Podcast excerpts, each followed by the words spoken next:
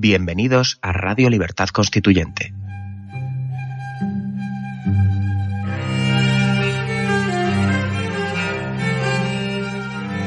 Están escuchando Radio Libertad Constituyente con don Antonio García Trevijano.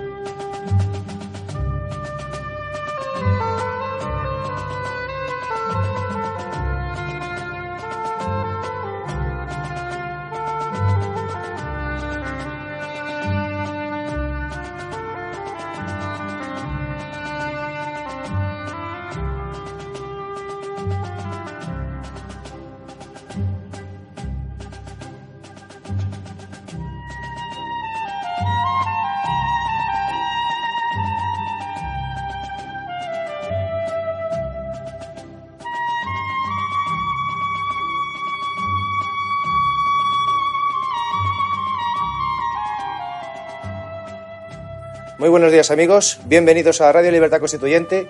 Hoy es jueves, día 16 de febrero. Eh, tenemos con nosotros por Skype a don Roberto Centeno. Muy buenos días, don Roberto. Muy buenos días a todos y en particular a nuestros nuevos amigos del País Vasco. Y como no, con nosotros nuestro maestro y mentor, don Antonio García Trevijano. Muy buenos días, don Antonio. Sí, buenos días también a los nuevos oyentes, a Roberto y a todos vosotros porque estamos iniciando unas etapas nuevas donde todavía hay algunos defectos de comunicación que ya se irán corrigiendo.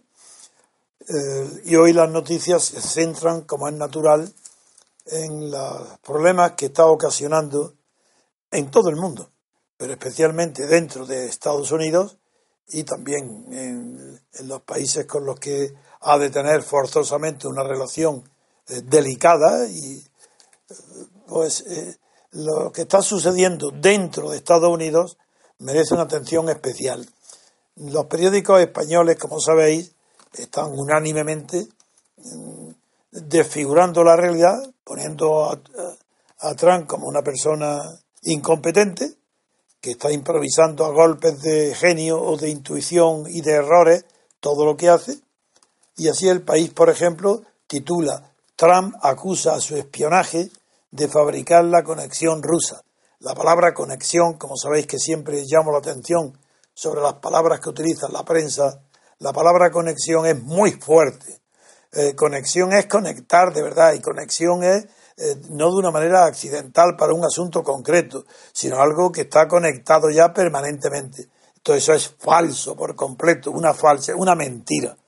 Luego, eh, en la misma prensa está anunciando como dice la segunda página del país, a todo trapo, Trump arremete contra las filtraciones en medio de la crisis por Rusia. Menos mal, menos mal que han dicho crisis por Rusia, no crisis con Rusia ni contra Rusia.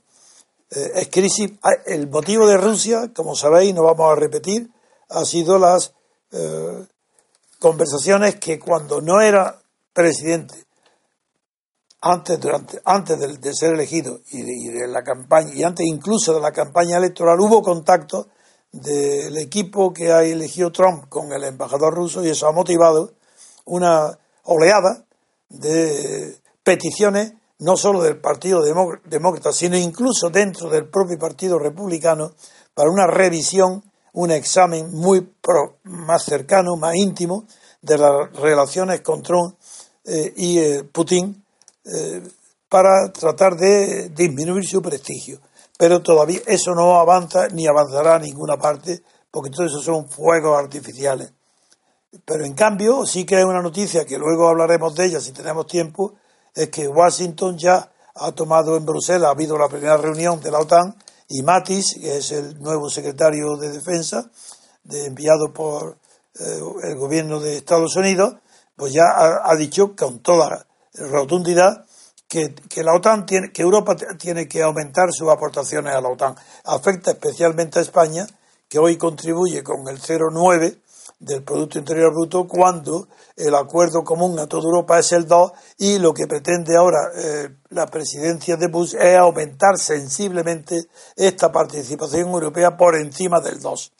Eh, con esto le doy la palabra a, a Roberto, porque Roberto, que tiene una lectura fácil de la lengua inglesa, pues tiene la, nos va a hablar de la noticia que aparece hoy en otro de los grandes periódicos. Adelante, Roberto. Sí, efectivamente. Eh, tengo delante de mí eh, el Wall Street Journal, que, como ustedes saben, es el periódico económico de referencia mundial y más importante. En primera plana mmm, viene una noticia absolutamente en línea con lo que eh, nos estaba comentando don Antonio, pero realmente alucinante. ¿eh? Dice textualmente, los espías, está refiriéndose naturalmente a la CIA y a la NSA, la Agencia Nacional de Seguridad, ¿eh? los espías mantienen a Trump en la oscuridad sobre los la oscuridad de inteligencia porque no confían en él. Bien. Eh, lo que dice después la noticia es que las agencias de seguridad no están informando a Trump de, eh, de, cuestiones eh, esenciales de inteligencia porque tienen miedo. ¿Quién son ellos para decidir sobre el tema mm, de que haga mal uso de ellas. Lo cual mm, yo no lo sé, eh, Antonio, tú de esto sabes mucho más, pero yo esto a mí me parece pura y sencillamente un golpe de Estado. No, es, es decir, tanto ¿quién... como eso no. Ahora te diré por qué la diferencia. Verá, sigue. Bien, porque ¿quiénes son la CIA y la NSA para decidir lo que su comandante en jefe debe saber o no debe saber? ¿Eh?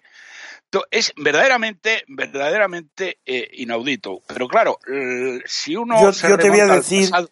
como ya conozco bien lo que acabas de expresar, desde, en la técnica, no, en el lenguaje riguroso político, eso se llama boicot. Y ese boicot pretende que fracase Trump a no tener conocimiento, no van darle conocimiento eh, de las noticias secretas que guardan esos servicios para que fracase y, eh, que, y que dimita o que lo echen o que haya un impeachment. Es una enemistad directa, no es golpe de Estado, porque no cogen ninguna rienda de poder. Es solamente que están impidiendo el ejercicio normal del gobierno contra Trump para que fracase y, y que provoque situaciones reversibles y que no consolide su situación de poder como presidente. Es gravísimo y puede ser acusado la reacción jurídica por parte de Trump. Si esto se confirma y dura, puede estar justificado que Trump reaccione de una manera drástica y es figurar de lo que es boicot al gobierno, un delito gravísimo de ocultación de datos al gobierno para que fracase. Eso es una traición no porque esté en, en connivencia con ninguna potencia enemigo. No, no, es un acto de sabotaje para hacer fracasar un gobierno. Eso es un delito contra el interés nacional y eso es gravísimo en Estados Unidos. En cualquier país, pero en, en Estados Unidos es gravísimo. Lo sería. Pero fíjate, Antonio, que si mmm, nos remontamos al pasado, ¿eh? Eh, bueno, ahora ya se sabe con un grado de certeza superior al 90%, ¿eh? en todos los estudios que se han ido haciendo, que quien eh, organiza el atentado contra, eh, contra Kennedy y le matan, fue Allen Dulles. Allen Dulles era el jefe de la CIA. Dulles, sí. Bueno, Dulles. el ex jefe, mejor sí. dicho, porque le había destituido. Sí, le había destituido. Yo, por, como no sé inglés, lo conocemos por Dulles. Dulles, sí. Bueno, pues Allen Dulles, sí, Allen Dulles. Bien, pues Allen Dulles, según los últimos eh, trabajos de investigación que se han hecho sobre el asesinato de Kennedy, apuntan inequívocamente a Allen Dulles y a la CIA. ¿Mm? Es decir, una organización que es capaz, capaz de asesinar a un presidente porque este presidente no va en la línea que eh, a ellos les conviene, verdaderamente es algo muy, muy, muy peligroso, muy peligroso. Porque dices tú, mm, dices, bueno, es que esta gente no pretende realmente dar un golpe de Estado. Bueno, vamos a ver. Eh, eh, eh, es evidente. Es si provocaran la caída, claro que es un golpe de Estado. Esta gente tiene detrás, tiene detrás presuntamente a personas como Soros, que viven de la, de la confrontación y para ellos el apaciguamiento es un desastre.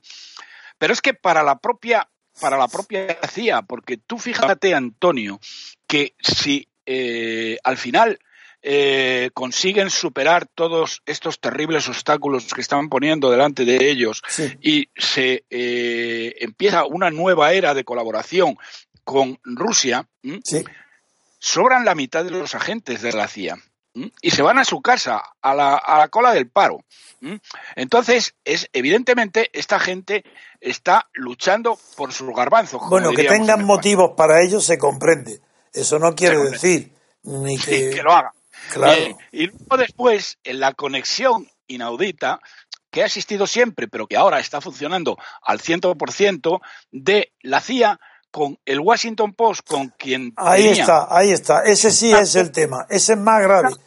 Un acuerdo económico por el cual el Washington Post recibe un río de dinero para que filtre toda una serie de noticias que a la CIA le conviene. Y aparentemente ocurre lo mismo con el New York Times. Es que eso sí es muy grave, Roberto, porque eso sí que está condicionando la opinión pública.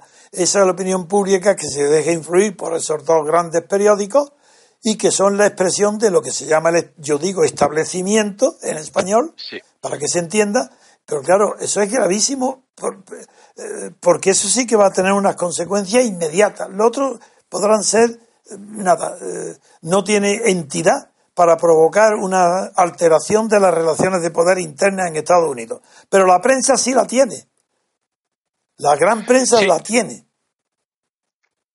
Sigo, sigue, sigue lo que estaba diciendo. Es que el Washington Post y el New York Times, al, al azuzar y incendiar echar eh, leña al fuego de la desconfianza en Trump, a la larga van a tener, tienen más días de periódicos que días de gobierno Trump, porque tienen una tradición y un futuro, no se lo pueden jugar.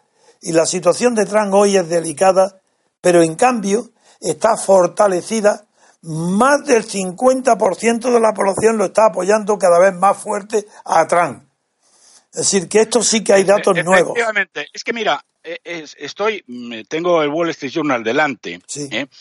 y justo debajo de la noticia de, eh, que he leído antes sobre que las agencias de espionaje están ocultando la información, dice Donald Trump arremete contra los medios y las agencias de inteligencia. Y luego lo que dice eh, textualmente es que eh, ha remetido contra ellos porque dice que están, mm, están, eh, están de acuerdo, están conspirando contra él. Eso es. Y, que le han obligado, en contra de lo que él hubiera querido, a prescindir del general Mike Flynn por, por toda una serie de cosas que estuvieron comentando. Pero fíjate, fíjate que esto tiene consecuencias mucho más graves porque eh, no solamente, no solamente, esto no lo dice, ¿eh? pero mm, eh, te lo digo yo por otras cosas que conozco del lado, mm, del lado ruso.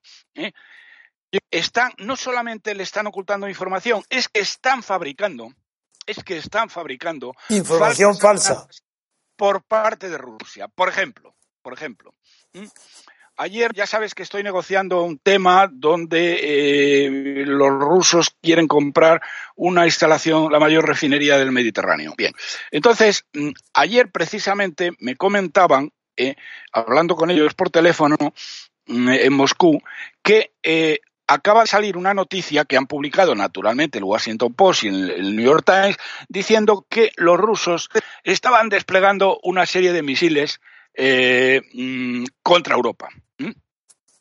Lo cual me decían, esto es absolutamente falso. Claro que es falso. ¿a santo, de qué, ¿A santo de qué Putin en estos momentos va a tomar la decisión? imposible, por Dios.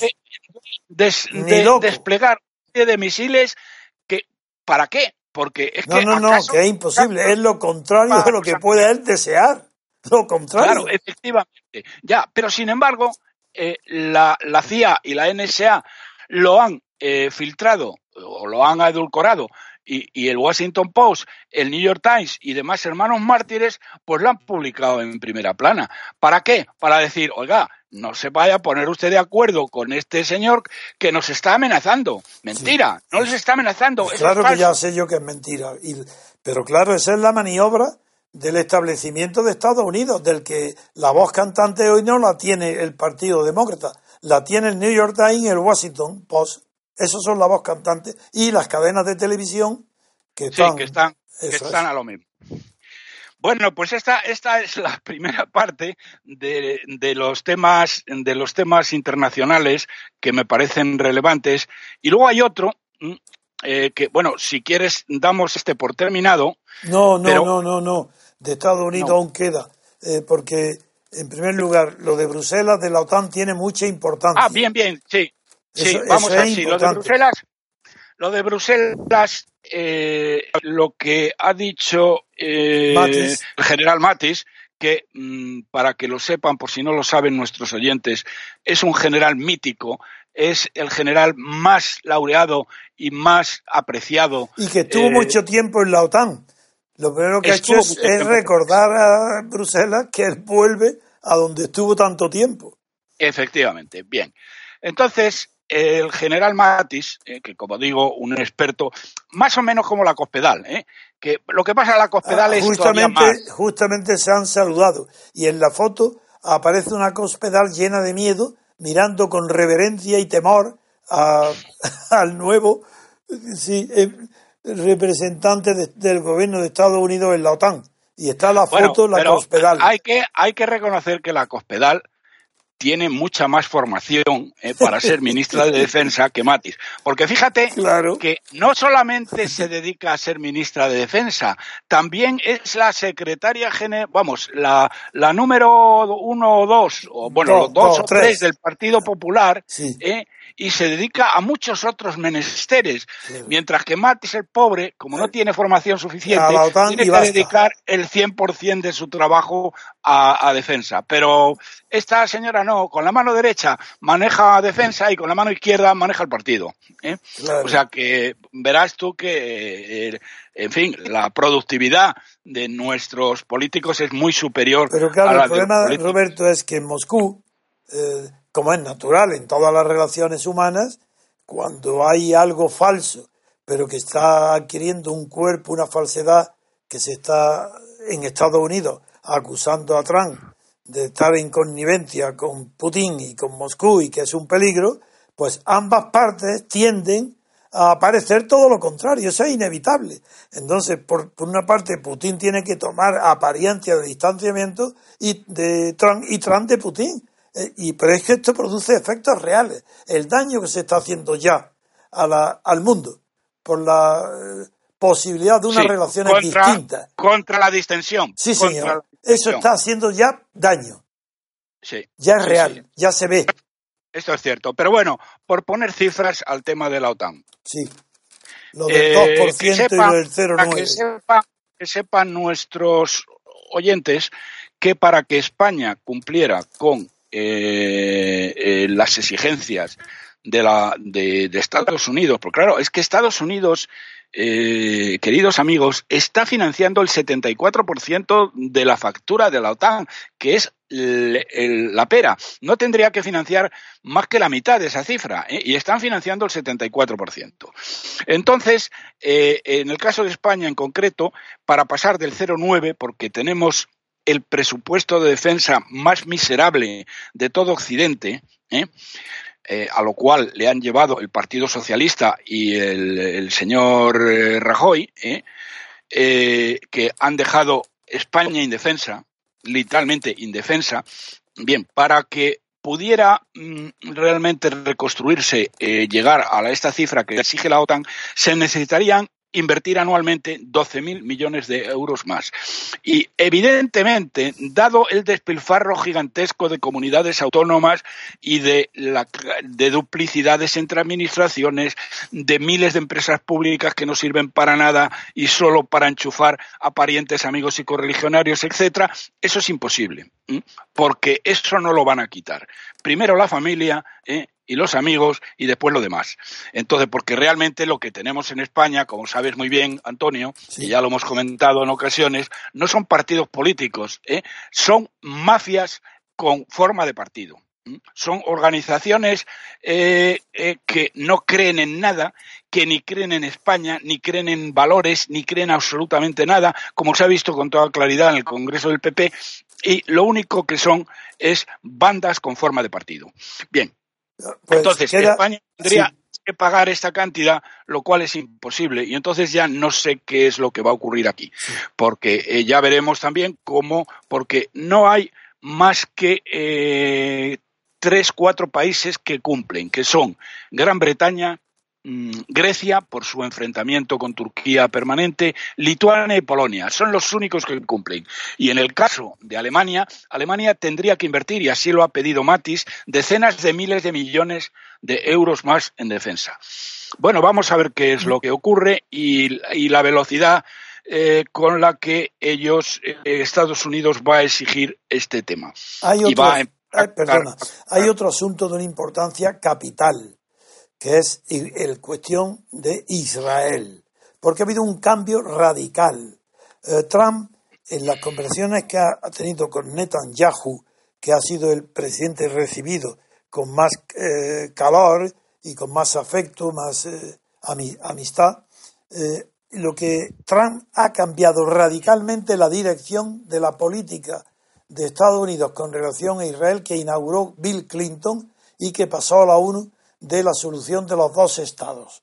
Los dos estados han sido puestos en, cuestión por el propio Trump, diciendo Trump lo que ha hecho es deshacerse de la solución y apoyando lo que decidan tanto eh, Israel como los, eh, los eh, palestinos y que la solución aceptaría bien un Estado solo, bien dos estados o cualquier otro acuerdo que se, al que lleguen a buen fin los israelitas y los palestinos. Con lo cual, la doctrina de la ONU del doble Estado palestino ha quedado, y esto abre nueva, una nueva época, una nueva etapa en las relaciones y en la situación eh, internacional de Israel. Porque todo lo consabido, eh, todo lo que era una manera de evitar entrar a conocer el problema ha quedado pulverizado, que era la solución de los dos estados. Ni Israel, ni Estados Unidos, ni, Trump se aferran a los dos estados. No, y, la solución no se sabe cuál será.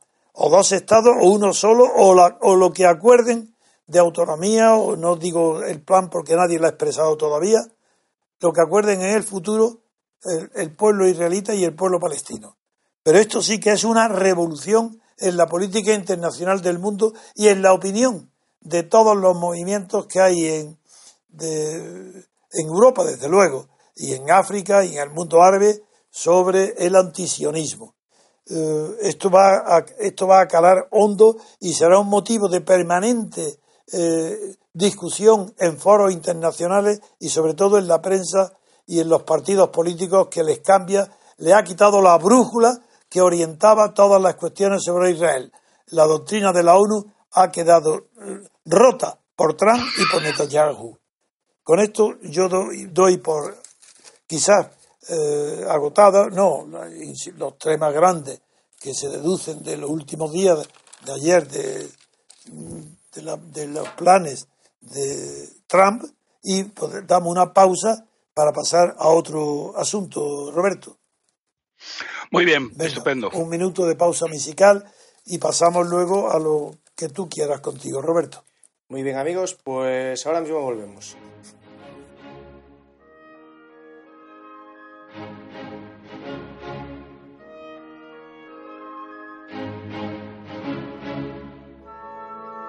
a todos los simpatizantes y seguidores del MCRC.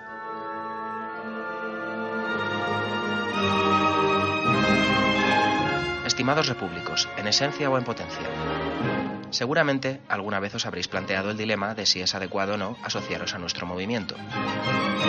Os aseguramos que todos en el MCRC hemos pasado por esa etapa durante más o menos tiempo, pero finalmente hemos llegado a la conclusión de que si realmente sus principios coinciden con los nuestros, estamos siendo incoherentes si no nos unimos, y cuanto más tarde sea, peor. Desde la Junta Directiva os aseguramos que todos los asociados cuentan a la hora de adoptar decisiones, y no habrá idea ni iniciativa que parta de vosotros sin ser considerada debidamente, ya que, de hecho, todos podemos ser útiles si sabemos lo que podemos aportar y lo llevamos a la práctica, ya sea mediante nuestros conocimientos o colaborando con una cuota periódica, en función de las circunstancias y siempre voluntariamente, ya que la pertenencia al MCRC no dependerá de ello. Actuando así, veréis que vuestra experiencia en el MCRC es como un paseo cuesta abajo. Estamos deseando contar con vosotros, abiertamente, sin reservas y convencidos de ser dueños de vuestro destino. En definitiva, libres. Cada día el número de asociados va en aumento y necesitamos ser muchos más, ya que nuestros objetivos son ambiciosos, pero sabemos que en el fondo su consecución depende de que colectivamente seamos capaces de transmitir con convicción nuestros principios y es cuestión de tiempo que se extiendan como un reguero de pólvora encendida dentro de la sociedad civil, tan ansiosa de libertad como nosotros, aunque sea por medios distintos. Hemos pretendido que asociarse al MCRC sea lo más sencillo posible. Únicamente os pedimos que accedáis a la web mcrc.es y encontraréis toda la información sobre nosotros, nuestros principios y nuestros objetivos. ¿A qué esperáis? Unidos lo conseguiremos. Os esperamos. Os necesitamos. MCRC.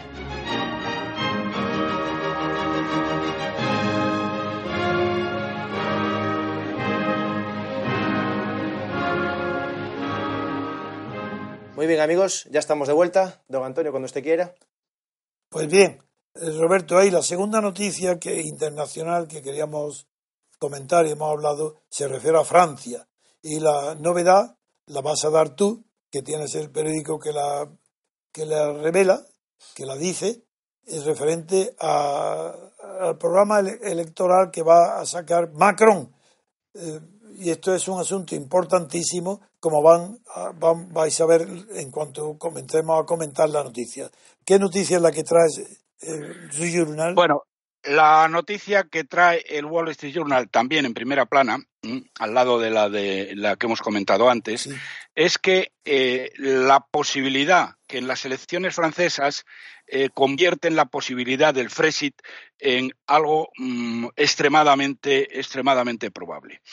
Porque, claro, lo que dice después es que los two frontrunners, es decir, los dos candidatos que van en cabeza, que son Marie Le Pen y Emmanuel Macron, por el Partido Socialista, eh, mm, quieren lo mismo, que es la salida de Francia del euro y devolver la deuda francesa en francos franceses. Claro, esto mm, eh, ahora la posibilidad de que esto ocurriera, dado que Marie Le Pen, mm, que va a ganar la primera vuelta, pero que en la segunda vuelta se supone que la izquierda votaría al candidato de derecha si queda solo el candidato de derecha y la derecha votaría a la izquierda si vota mm, si queda solo un candidato de izquierda para impedir la llegada al poder de Marine Le Pen, cosa que está por ver, pero es que ahora la novedad eh, es que el candidato socialista Emmanuel Macron, que fue antiguo ministro de Economía con François Hollande, ¿eh? Quiere lo mismo. Entonces, claro, la posibilidad que Francia se salga del euro y pague su deuda en francos ¿eh?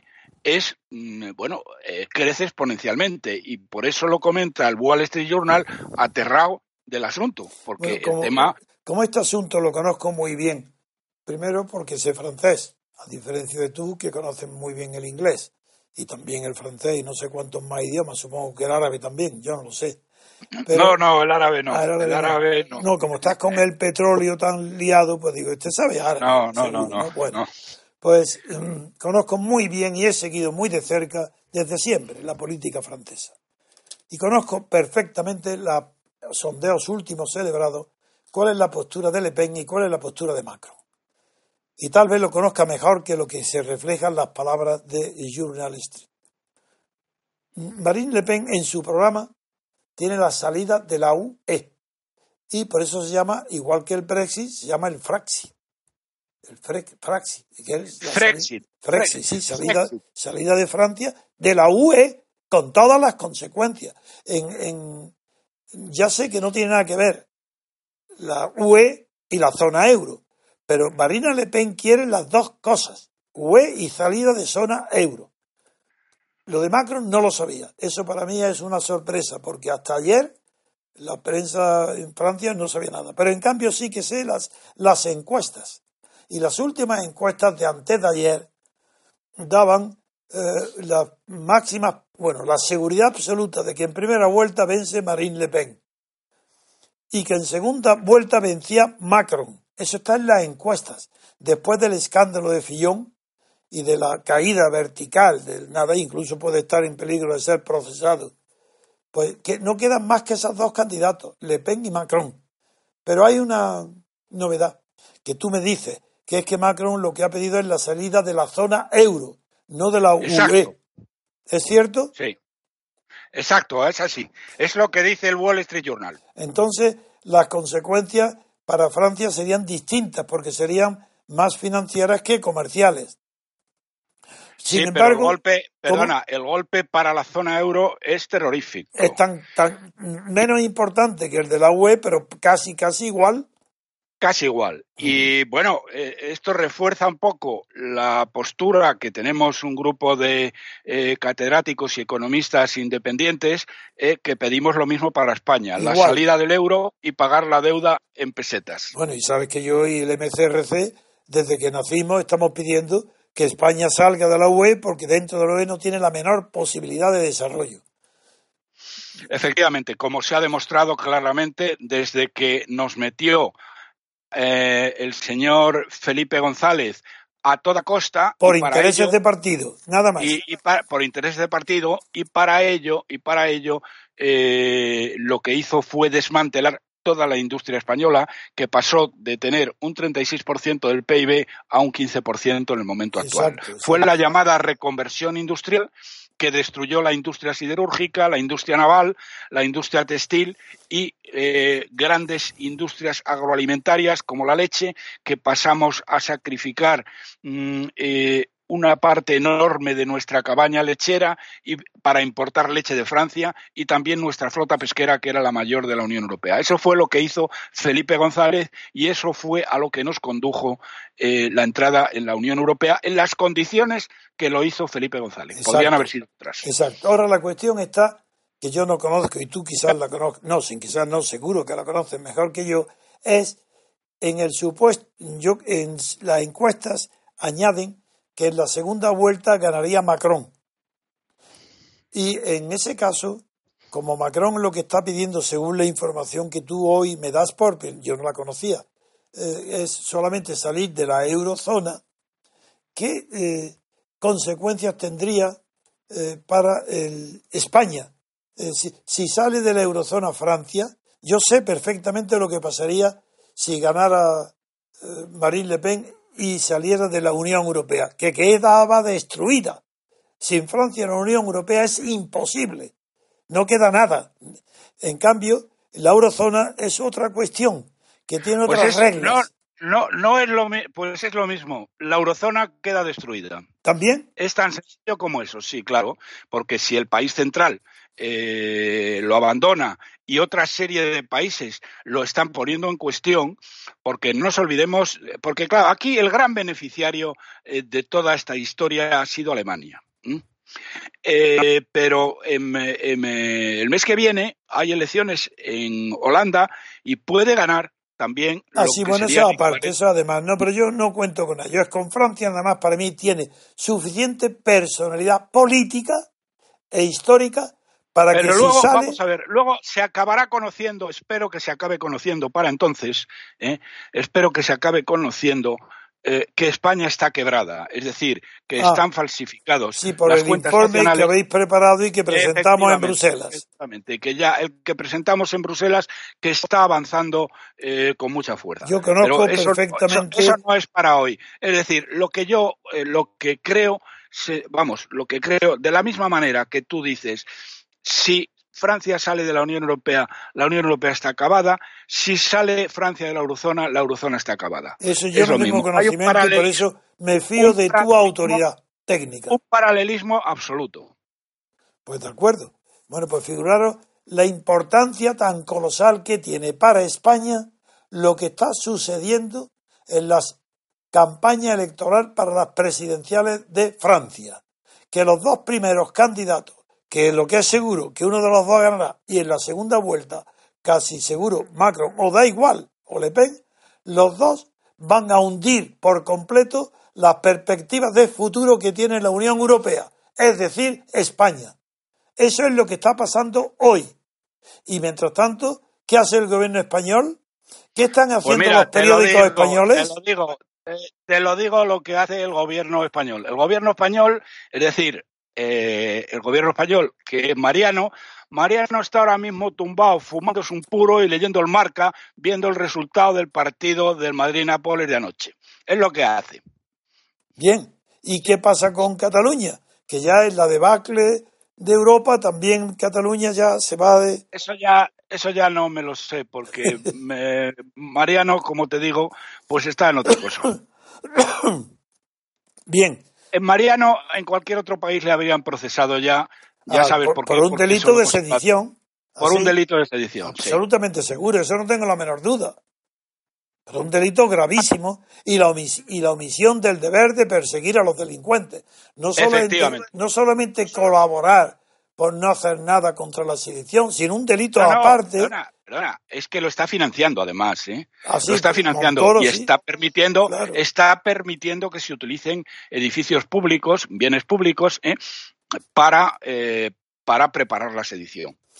Hay, aunque hoy está lleno de noticias, sin embargo, eh, creo que vamos a pasar a comentar rápidamente la situación española, porque también hay noticias, eh, aunque es verdad que el mundo internacional se está moviendo, eh, no solo hemos comentado lo de Israel, la importancia que tiene no para Israel, para todo el mundo, y sobre todo el Mediterráneo y los países árabes. Ahora Francia, lo que va a conmover la Unión Europea, y Estados Unidos, que está asentándose una nueva visión del mundo, porque Trump, él no será una persona culta, sistemática, ni con un plan universal, pero lo que es que está derribando todas las eh, suposiciones o principios o supuestos sobre los que descansaba desde la Guerra Fría la política exterior de Estados Unidos. Así que se está conmoviendo la estructura de poder mundial, tanto por lo que está sucediendo en Estados Unidos, como lo que está sucediendo en la Unión Europea, como lo que sucede en Israel, y no hablo porque no conozco el tema a fondo de lo que puede estar sucediendo en China o en, eh, o en la India, que son potencias que ya manifestarán alguna vez su influencia, eh, su influencia en el mundo. Así que vamos a tener Aquí- otra pausa. Perdona, si- perdona, Antes, antes de pasar al tema español, que con el que cerraremos Muy el bien. programa, sí te digo que eh, en el tema que has mencionado, en el tema de China, sí, eh, la postura de Trump ha cambiado radicalmente. Ayer, precisamente, decía mm, eh, una noticia, yo creo, de Bloomberg. le he leído lo de cual- Formosa, sí. no, no, no, no me Ah. estoy refiriendo solo a Formosa, no. Eh, verás, esto, lo que decía es que Trump ha cumplido eh, prácticamente todo lo que dijo en la campaña que iba a hacer. O lo está cumpliendo, o está en vías de cumplirlo, excepto una cosa muy importante. Es el tema de acusar a, a China de ser el gran manipulador de los tipos de cambio, de, Sí. eh, que ha- el mayor manipulador que ha habido Sí. en el planeta, Sí, y el que va a poner una, eh, una, un arancel del 45% a las importaciones chinas. Ahí ha pegado marcha atrás. Y quien está teniendo un papel muy, muy relevante en ese cambio de opinión ha sido la hija de eh, Trump, que es eh, la hija eh, lista, la más lista, ¿eh? porque tiene otra que no está en lista como yo, que es Ivanka. ¿Eh? Esta señora mmm, se presentó el día del año nuevo chino, hace unas dos, tres semanas, en la embajada china en Washington, vestida de rojo, ella y su hermano, y su hermana, que era el color nacional. Sí, eh, es este año ¿eh? y eh, para felicitar al embajador y para felicitar al pueblo chino.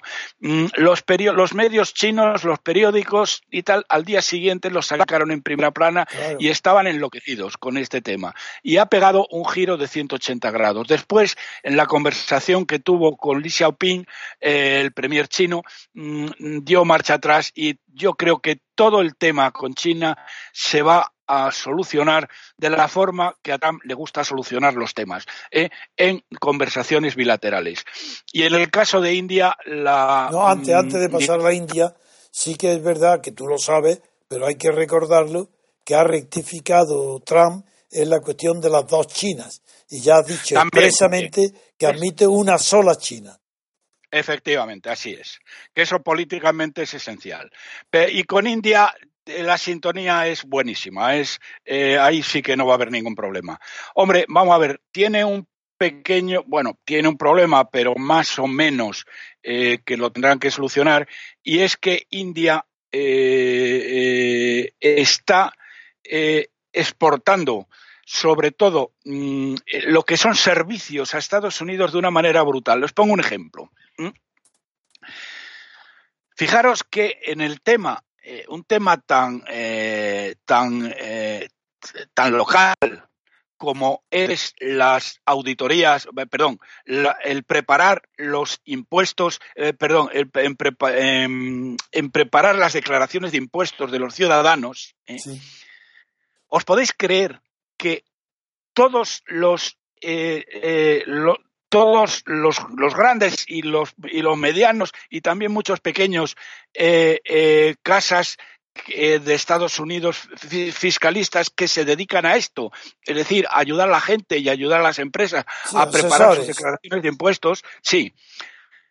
Lo hacen en la India, es decir, en la India hay una serie, hay una ciudad que no me acuerdo cómo se llama, que es la capital de una región, donde hay una cantidad tremenda de gente muy preparada, ¿eh? hindúes, que por ejemplo, en el caso de los Estados Unidos se conocen todas las reglas fiscales, no ya de Estados Unidos, sino de los estados y de las ciudades. Y entonces lo que hacen ahora los asesores fiscales norteamericanos es que ellos se dedican a visitar a los clientes, pero los cálculos ¿eh? se los hacen los hindúes lo hacen en la India, lo cual es increíble. O sea, bueno, qué noticia esto, más extraña y más rara. Esto, sí, ya, ya, pero es que esto tú multiplícalo por todo. Por ejemplo, eh, hace años, pues eh, las grandes empresas y las medianas, pues la contabilidad la hacían ellos. Es decir, coge la Exxon, por ejemplo, o General Motors. Bueno, pues ellos se hacían su contabilidad. Bueno, hace ya lo menos 15, 20 años, ya no la hacen, se lo hacen en la India. ¿Por qué? Porque les cuesta la décima parte que hacerlo en Estados Unidos. La mano de obra. ¿Mm? Eh, sí, es decir, pero claro, es mano el de obra. Burócrata, si el burócrata, el oficinista.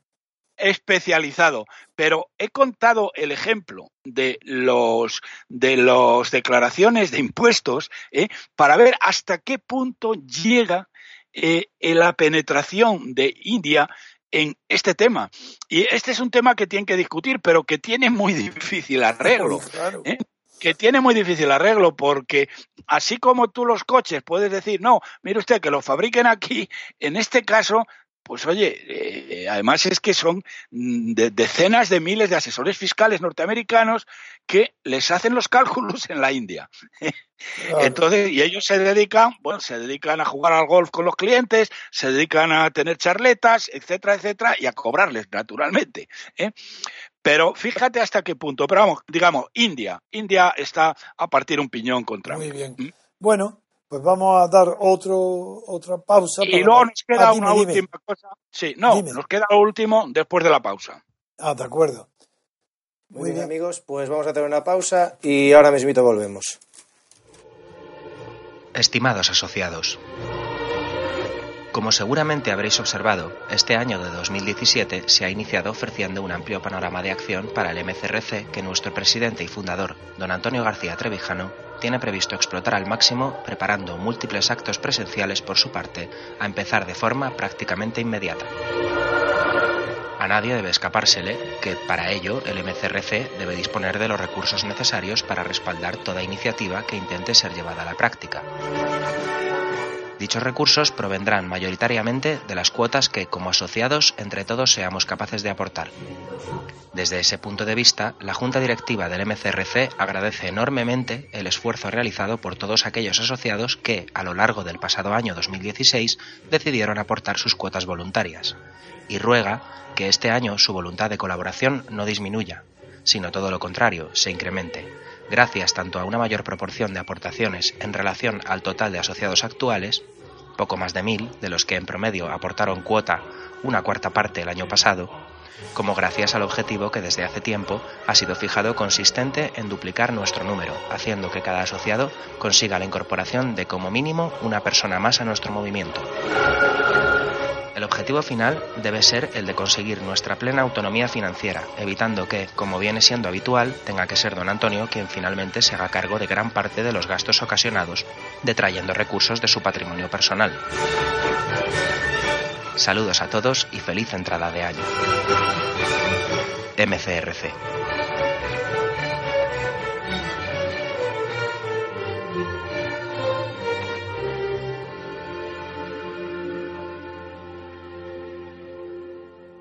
Muy bien amigos, ya estamos de vuelta. Don Antonio, cuando usted quiera. Pues pasando ya al terreno de España, a la política interior, lo que destacan hoy en el país, aparte de las noticias de ayer, que las va a tratar ahora Roberto del Banco de España, es que hoy el banco, la noticia es que en el Banco de España apoya retrasar la jubilación más allá de los 67 años para ayudar a resolver el déficit del sistema de pensiones, eh, al, aumentar, como es natural, el número de contribuyentes.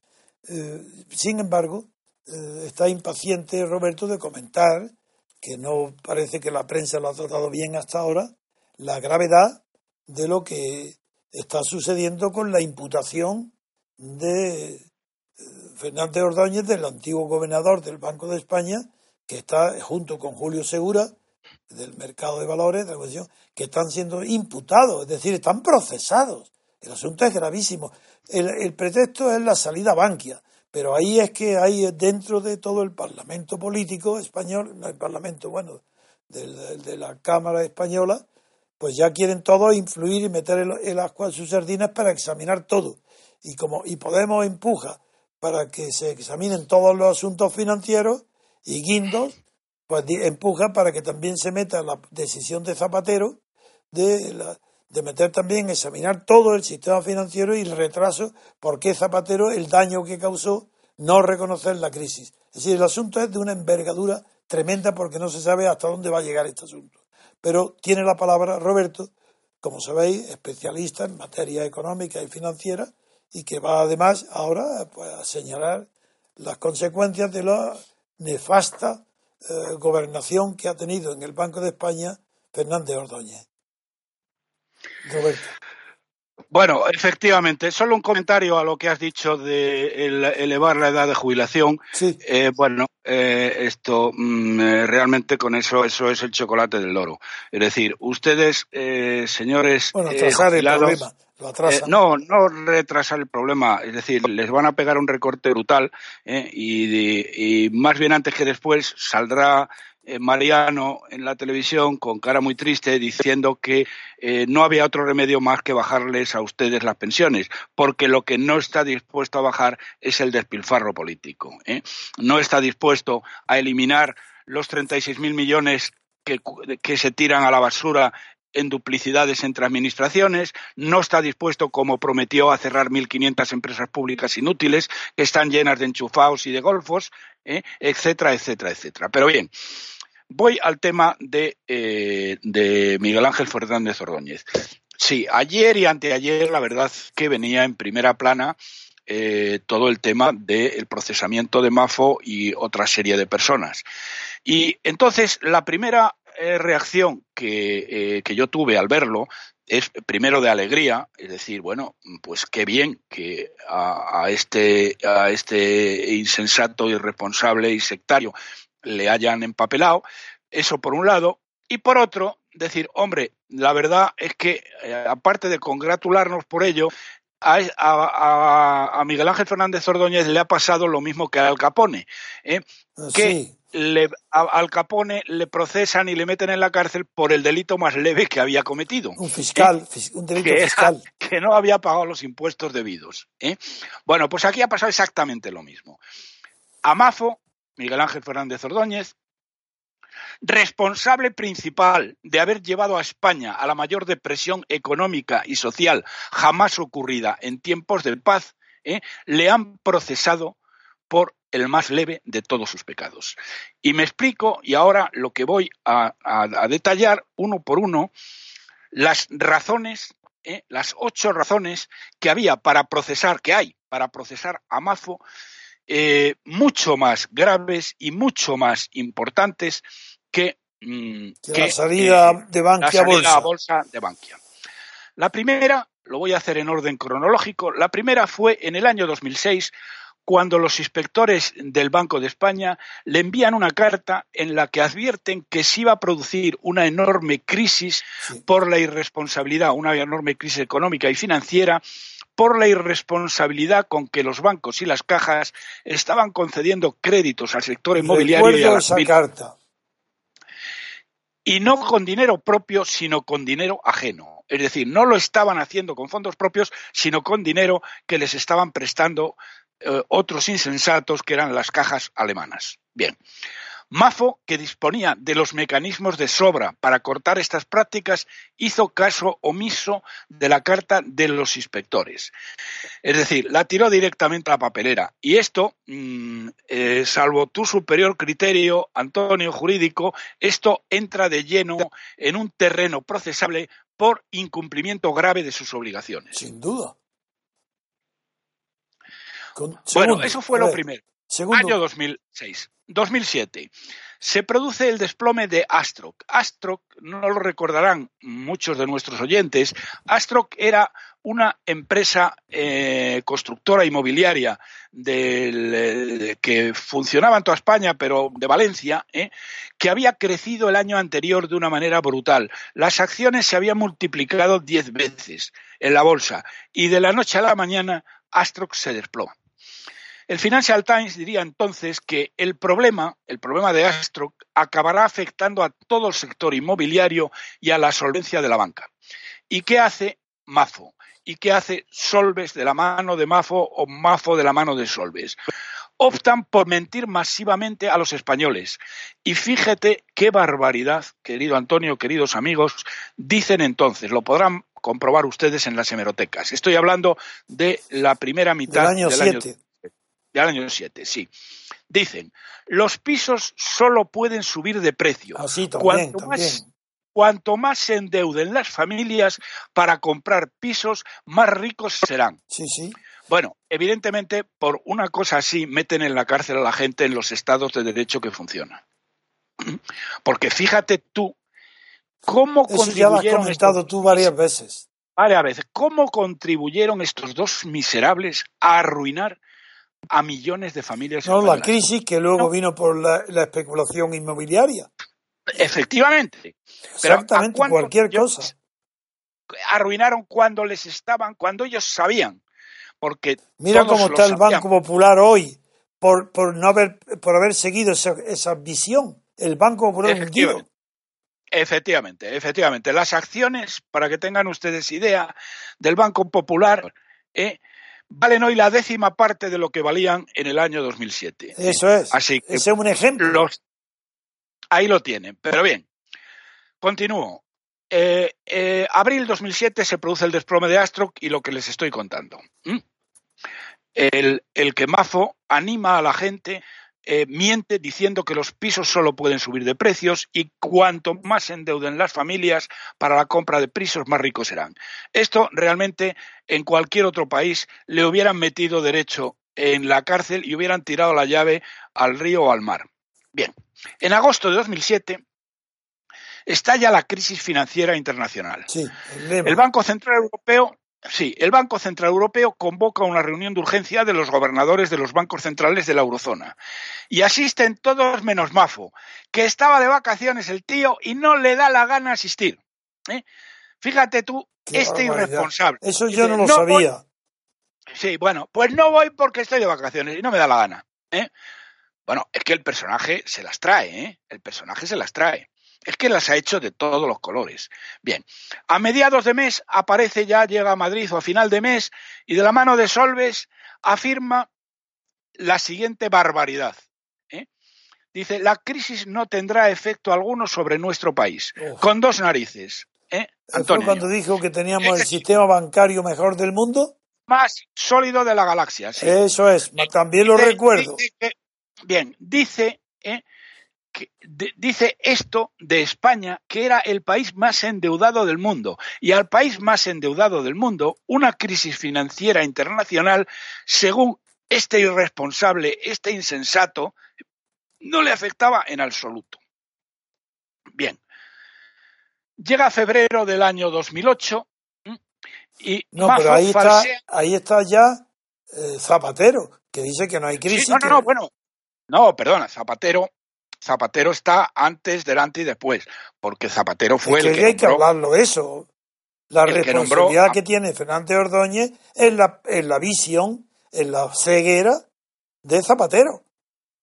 Sí, sí. Pero, bueno, aquí eh, no, esto ya no estoy seguro. No, ah. sé si Solves, lo que hacía era trasladar lo que quería Zapatero o Mafo engañaba a Zapatero. ¿eh? Zapatero, vamos a ver, Zapatero nunca se enteró. Zapatero era un indocumentado absoluto. y, Solves igual. ¿eh? Bien. Entonces, Solves ellos jamás. Solves yo no lo conocí. Solves tampoco, era un indocumentado. Yo lo conocí muy bien en el Consejo de Cansa ¿eh? y puedo, mm, puedo afirmar y afirmo ¿eh? que era un indocumentado total, el señor Solves. Bien.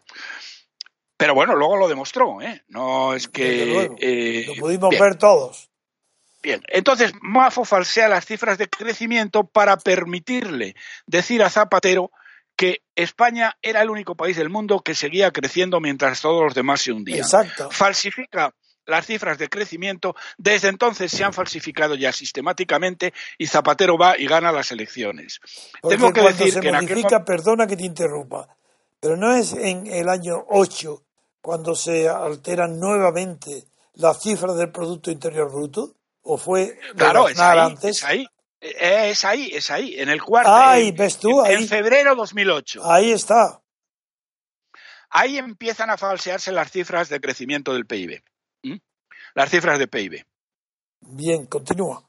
Sí, para que para tener en cuenta una cosa, que dos semanas después tienen lugar las elecciones. Sí. ¿eh? Y Zapatero gana las elecciones. Yo ingenuamente en aquella época estaba desesperado diciendo, bueno, ¿qué desastre va a ocurrir en España? Como efectivamente ocurrió. Y pensaba yo, dice, claro, si hubiera ganado Rajoy, otro gallo nos hubiera cantado. Y claro, ahí es donde estaba equivocado total y absolutamente. Porque no estabas en el MCRC, hombre. Porque es, Entonces. es el mismo, es el mismo gallo. hubiera sido lo mismo. Bien. Bien, a partir de esa fecha, se producen dos cosas terroríficas. Primero, Mafo permite el falseamiento de los balances de la banca, que se convierte en, una práctica habitual. Y cuando los auditores independientes, como KPMG, como, en fin, eh, todos los auditores independientes, que son colaboradores necesarios en esta trama, cuando iban al, al, Banco de España a pedir aclaraciones sobre determinadas partidas que no les cuadraban, la respuesta que recibían era siempre la misma. Esto es así y punto. Nosotros lo garantizamos. ¿Qué te parece? ¿Eh? Es decir, Mafo mentiría en todo para engañar a los ciudadanos, para engañar a los mercados y a las instituciones europeas. No mentiría, mintió. Mintió, mintió en todo. mintió en todo y por esto no le han procesado. Pero luego viene otra cosa que es, si quieres, peor.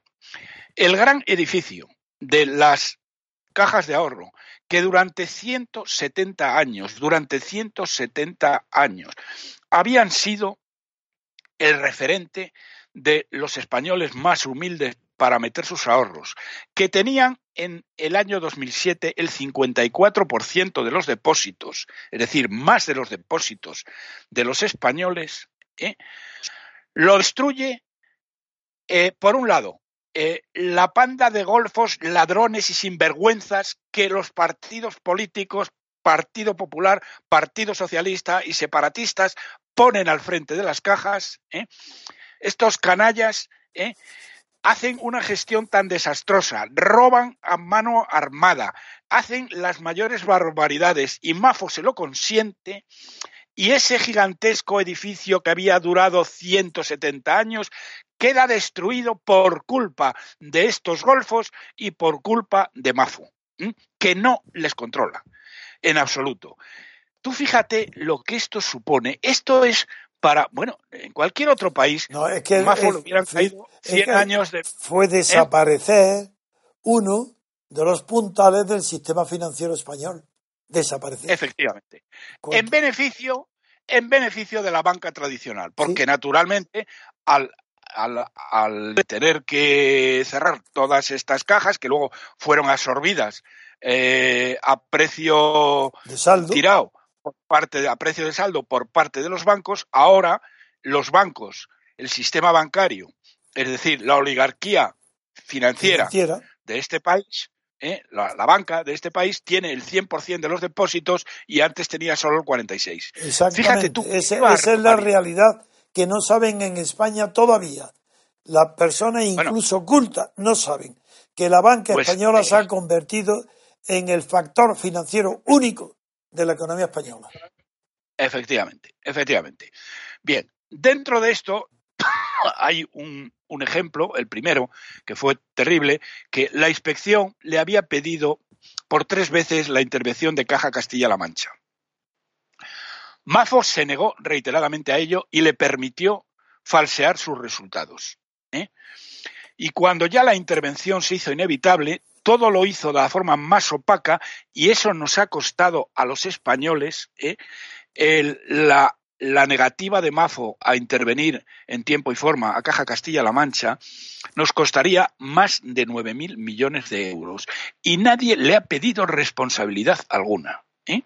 Hombre, hoy meten en la cárcel al Correa por temas de 100 o 200 millones de euros ¿eh? y a, que me parece muy bien que estén en la cárcel, ¿eh? que coste. Pero claro, lo que me parece muy mal es que eh, eh, Puyol y su familia, que han robado más de 3.000, no estén en la cárcel. Y lo- Y mucho peor todavía que Mazo, ¿eh? que eh, en, este, en este ejemplito solo nos costó a los españoles 9.000 millones de euros, tampoco está en la cárcel. Y ni siquiera haya sido procesado por ello. Nadie le ha pedido todavía responsabilidad. Espero, como tú decías al principio, que cuando los partidos políticos empiecen a tirar de la manta, ¿eh? Salgan todas estas no cosas. a porque quieran ¿eh? honradez, sino para ganarse las batallas electorales uno a otro. Porque ahora ya está, Bueno, de- desde que existe Podemos, eh, si quieren ya sacar trapos sucios que antes no se sacaban. como, como dice la sabia sabiduría española tradicional, hágase el milagro y hágalo el diablo. Sí. Bien. Aquí hubo un tema que del que fui testigo directo y que quiero comentar, y es que en un momento determinado eh, el Partido Popular quería pedir responsabilidades por el tema de Caja Castilla-La Mancha. Entre otras razones, porque el presidente de Caja Castilla-La Mancha, un miserable que había atacado sin piedad al antiguo gobernador del Banco de España, Mariano Rubio, un golfo, eh, que no sé cómo tuvo vergüenza de atacar como atacó a, a- a Mariano Rubio, el último gran gobernador que tuvo el Banco de España, mm, porque desde entonces lo que ha habido son mindundis. ¿eh?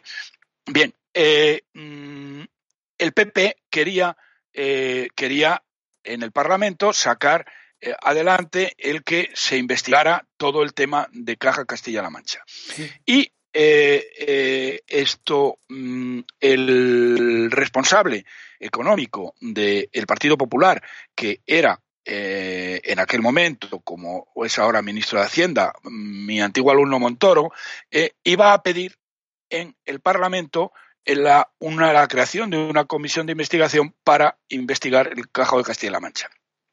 Llega el día de autos y toda la bancada del Partido Popular estaba preparada para aplaudir y gritar para, eh, por lo de CCM. Y ante su asombro, ¿eh?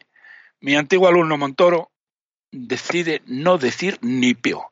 Y no dice ni pío en contra de lo que toda la bancada del Partido Popular eh, había pensaba que iba a ocurrir. Estaba esperando. Claro, cuando, cuando termina, cuando termina el, debate y salen los señores diputados, eh, se tiran como panteras encima de Montoro y le dicen, pero bueno, pero tú qué has hecho, pero no ibas a pedir que se creara una comisión para investigar Caja Castilla-La Mancha.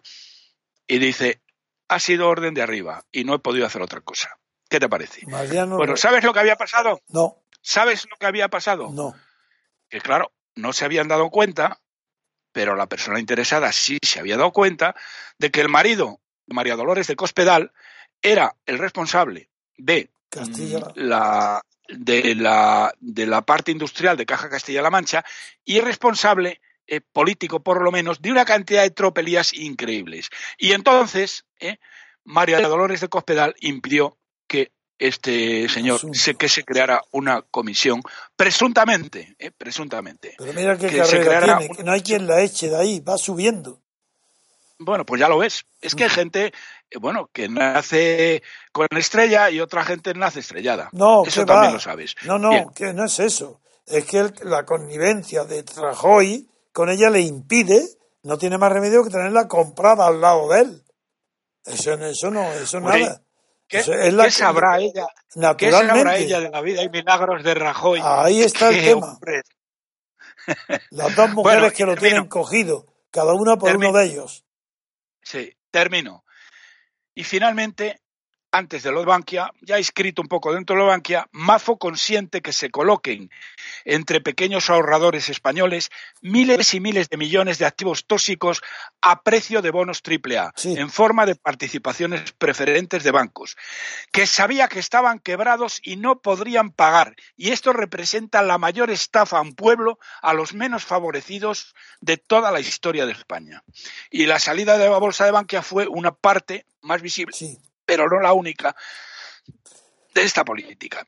Entonces, bueno, aquí les dejo. No, no, pero tú crees que de eso que estás hablando ahora van a sacarlo en el Parlamento los partidos, en, la Asamblea, en, el pues Congreso. espero que lo van a sacar. No tengo ni idea, no tengo ni idea. Yo haré todo lo posible porque se sepa. Y más que eso no puedo hacer. De acuerdo.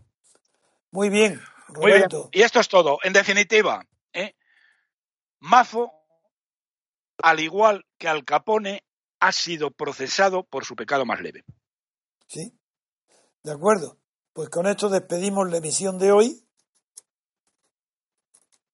Mañana estaremos también, como siempre, y gracias a, las informaciones de, económicas y financieras de Roberto, pues estamos siempre en la vanguardia de la denuncia y la, el examen crítico de a dónde ha conducido, de dónde, a dónde ha conducido la política de los gobiernos españoles desde la transición. Ahora. De la infausta transición. Que es la, a la ruina de España. La política y la, moral, ¿para qué voy a hablar de ella? Puesto que ese es mi tema de vida, de escritos, de libros, de conferencias y de presencia en el mundo.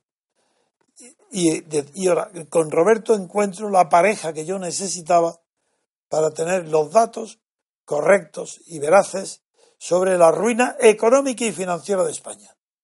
Yo sé lo que es la ruina moral y política y, cultural, pero no soy, no me dedico ni me he dedicado a retener como hace Roberto en su cabeza las grandes cifras de la economía y los exámenes retrospectivos permanentes, no digo que trimestrales, casi diarios, porque Roberto tú tienes dos ojos, estás mirando como lejano bifronte, están mirando lo que pasa mañana y pasado, pero tú estás con el ojo abierto siempre atrás, porque es, los, es las cifras de atrás en las que te están siempre alumbrando el camino perverso que va España en la economía y las finanzas.